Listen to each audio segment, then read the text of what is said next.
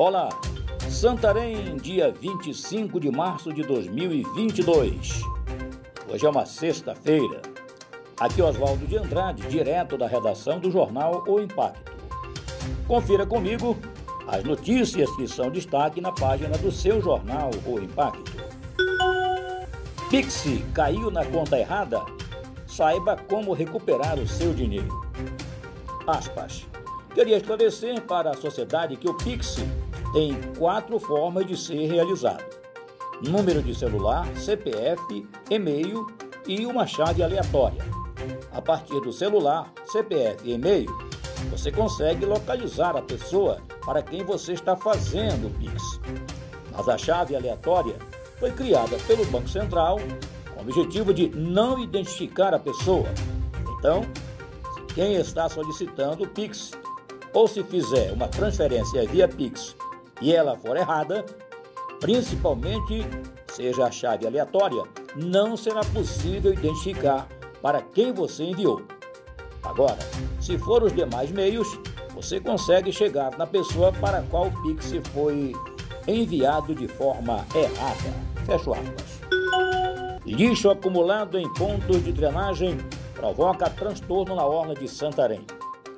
Na noite de segunda-feira, dia 21, com a forte chuva que caiu sobre Santarém, muitos problemas foram ocasionados pelo acúmulo de lixo nas entradas das galerias do sistema de drenagem das águas pluviais.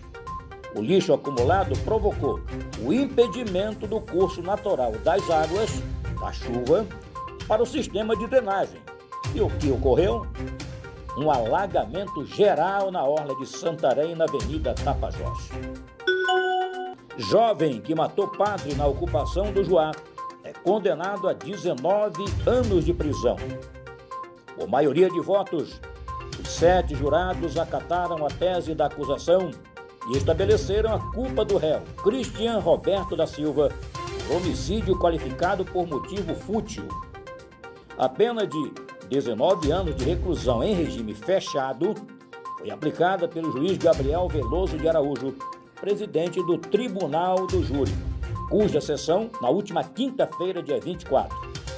A defesa pode recorrer da sentença que Cristian Roberto da Silva matou o padre José Ronaldo Gomes Brito, vigário da paróquia da cidade de Belterra e membro da pastoral carcerária da Arquidiocese de Santarém, na madrugada do dia 1 de janeiro de 2021.